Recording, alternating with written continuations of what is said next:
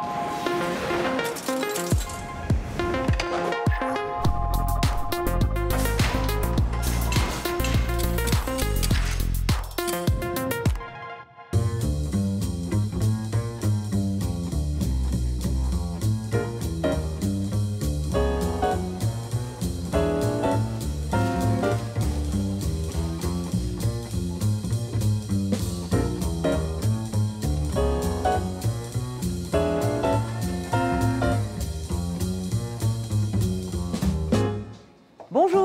bienvenue dans le gros mot de l'écho. Avez-vous déjà entendu parler de la génération Z, les 18-24 ans? Lorsqu'ils font leur marché, lorsqu'ils cherchent du travail, ils sont massivement attentifs au comportement des entreprises et en particulier à l'inclusion des minorités. Certaines enseignes l'ont bien compris. Exemple Biocop, sacrée l'année dernière championne européenne de la diversité par le Financial Times. Mais qu'est-ce que c'est une entreprise inclusive? Une mode ou un enjeu économique? Nous vous avons posé la question.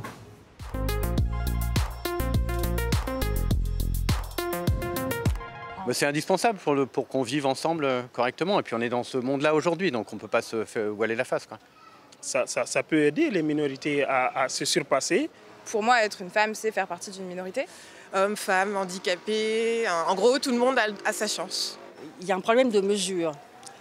On va toujours dans les excès. Du coup, ça crée plein de petits microcosmes.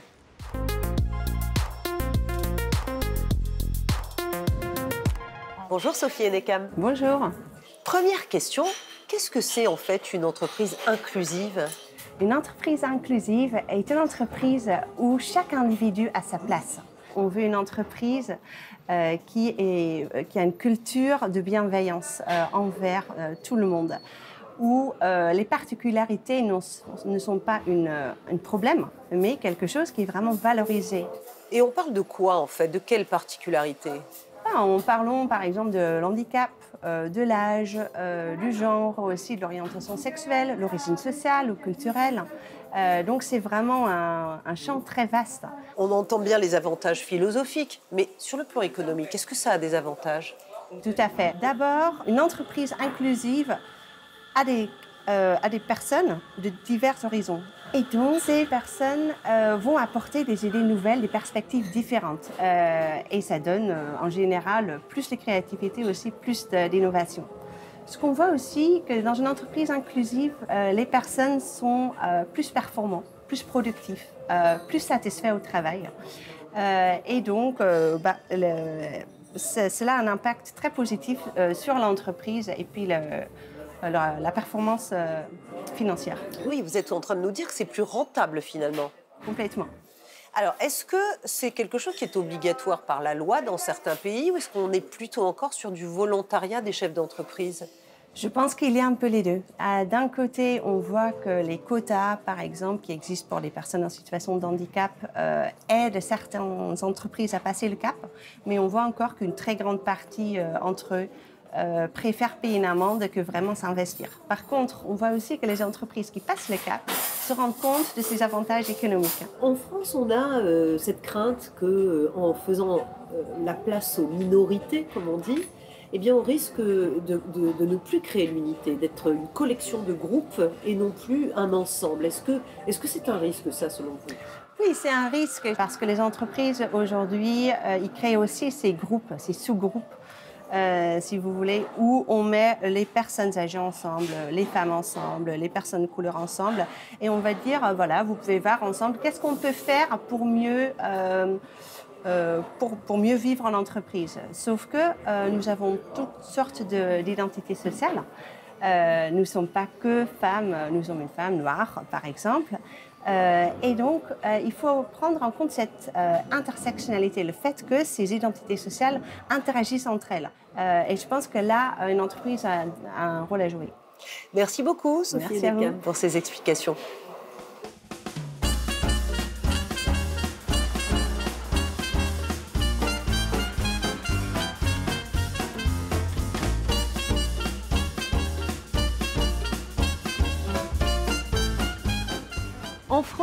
L'inclusion des minorités au travail progresse, mais on se méfie des communautarismes.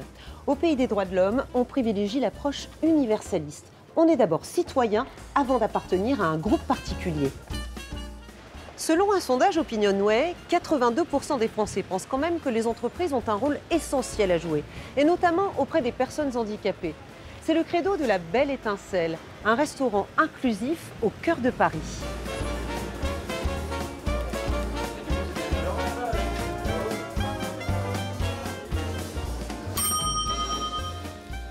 Des produits locaux, des plats faits maison et 35 vins à la carte, la recette de la Belle Étincelle, ce sont les menus, mais aussi la composition de l'équipe.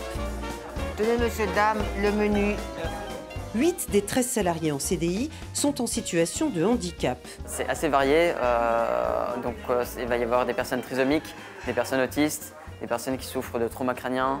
Chacun a des personnalités extrêmement fortes et, euh, et du coup c'est une excellente école pour savoir comment gérer tous les différents caractères et toutes les différentes personnalités. Je mets nu 3. Au service, Antoine a parfois besoin d'un petit coup de pouce. D'accord. Ah, c'était compliqué à lieu de 10. C'était compliqué. Mais... C'est pour ça que je préfère rester avec toi. À la belle étincelle, tout le monde est payé au même tarif, mais le rythme est adapté à chacun. Les salariés souffrant de handicap travaillent 80 heures par mois en moyenne, contre 130 pour les employés classiques. Il a aussi fallu procéder à quelques aménagements, par exemple sur les menus. En fait, il y a différentes formes de différentes couleurs qui permettent aux équipiers de faciliter leur prise de commande. Donc une euh, commande typique de client va être je veux un carré rouge en entrée, un rond bleu en plat et un triangle blanc en dessert. Créé par l'association Tremplin Extraordinaire, ce restaurant pas comme les autres prend soin de ses troupes. L'équipe est accompagnée par l'association Access. Deux fois par semaine, salariés et managers débriefent avec des psychologues et des éducateurs. Mieux communiquer facilite le bon déroulement du travail. Quand j'étais à, à l'IM Pro, c'est Institut médico professionnel. Et, et là-bas, je faisais des stages en, en, en cuisine. Les, les chefs, comment dire, ils étaient comme ça. Tu pars, euh, la porte est là-bas. Travailler dans un milieu ordinaire ne va pas de soi pour les personnes porteuses de handicap. Elles ont deux fois moins accès à l'emploi que les autres et sont deux fois plus touchées par le chômage. Antoine Guidez mesure sa chance. Je suis fier. Je suis fier de travailler ici parce que c'est toute, c'est toute ma vie euh, de travailler dans une cuisine.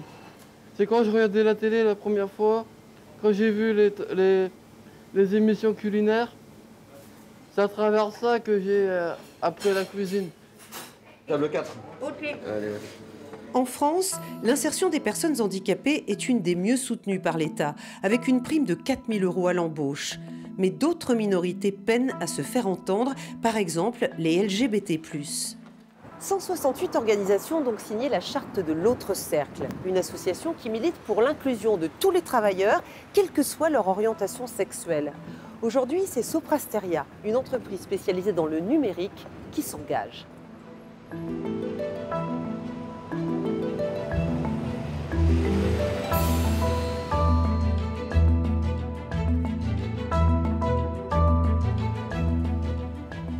Damien est au service ressources humaines. Pendant des années, il a caché son homosexualité au travail de peur d'être jugé. Régulièrement, on me posait la question est-ce que tu as des, une femme et des enfants? Et donc euh, ben là, le malaise commence à, à- à- interne en fait. Euh, Si je dis ben non, j'ai un conjoint, est-ce que ça va créer un malaise? Et donc du coup, très régulièrement, je disais non. En Angleterre, en fait. donc, euh, Damien est désormais personnel référent pour les salariés LGBT+, qui seraient victimes de harcèlement dans l'entreprise. Chez Soprasteria, on prend la charte très au sérieux. Donc on, est très fiers de pouvoir signer aujourd'hui. euh, La signature a été retransmise en direct auprès des 46 000 salariés du groupe. Euh, Je ne suis pas sûr que tout remonte, que les gens euh, osent s'exprimer au sein de l'entreprise. Donc, euh, du fait qu'on en parle, hein, tout simplement, c'est déjà pour moi la première des choses et que ça soit du plus haut au plus bas de l'entreprise. Aujourd'hui encore, une personne sur quatre est victime de discrimination dans l'entreprise du fait de son identité ou de son orientation sexuelle. D'où l'importance des politiques d'inclusion. Il a été nécessaire de corriger des inégalités d'accès à l'emploi, d'accès à l'évolution de carrière pour un certain nombre de populations et qui ont donné lieu à des accords. les femmes, les personnes, euh, les seniors, euh, les personnes en situation de handicap. Dans le cas des personnes LGBT+, il n'y a pas de quota. On ne demande rien. On demande juste du respect. Et qu'on ne juge pas quelqu'un à l'aune de ce qu'il est et qui peut vous gêner personnellement, mais par rapport à ses compétences, qui, jusqu'à preuve du contraire, ne sont ni moins bonnes ni meilleures, parce que l'on est hétéro, parce qu'on est LGBT+. En février 2020, Soprasteria et six autres grands groupes français avaient été épinglés pour discrimination à l'embauche. Les patronymes à consonance maghrébine étaient plus souvent écartés que les autres. L'entreprise avait vivement contesté la méthode utilisée par les chercheurs de l'Université de Créteil. Aujourd'hui, Soprasteria fait de l'inclusion une de ses priorités. L'entreprise inclusive ou comment permettre à chacun de trouver sa place au travail, on résume depuis le début et en dessin. L'entreprise inclusive, c'est un peu le jeu du puzzle appliqué à l'économie. Chaque pièce y a sa place, son utilité. Règle numéro 1, tout le monde peut participer. Les salariés sont recrutés pour leurs compétences, quel que soit leur genre, leur couleur de peau, leur âge, leur origine sociale, leur orientation sexuelle, leur handicap. Règle numéro 2, les particularités de chacun sont un atout qu'il faut valoriser. En recrutant une main-d'œuvre diversifiée, une entreprise inclusive est 19% plus créative, 30% plus rentable. Les salariés, plus heureux, sont plus productifs et plus fidèles, il y a moins de turnover. Autre caractéristique, l'entreprise inclusive a deux fois plus de chances de conquérir de nouveaux marchés. Elle sait s'adapter à des publics variés. Pour l'instant, aucune loi n'oblige les managers à pratiquer l'inclusion, la valorisation des différences. Seule contrainte légale, la non-discrimination au travail insuffisant pour la génération Z, les 18-24 ans. Pour attirer et garder ces jeunes talents, il faut afficher des valeurs d'égalité et de diversité, sinon 8 sur 10 refusent d'entrer dans la partie. C'est la fin de cette émission sur l'entreprise inclusive. Merci de votre attention. Questions et suggestions, c'est sur Twitter et sur Facebook. Et tout le monde est bienvenu. Prenez soin de vous et à la semaine prochaine.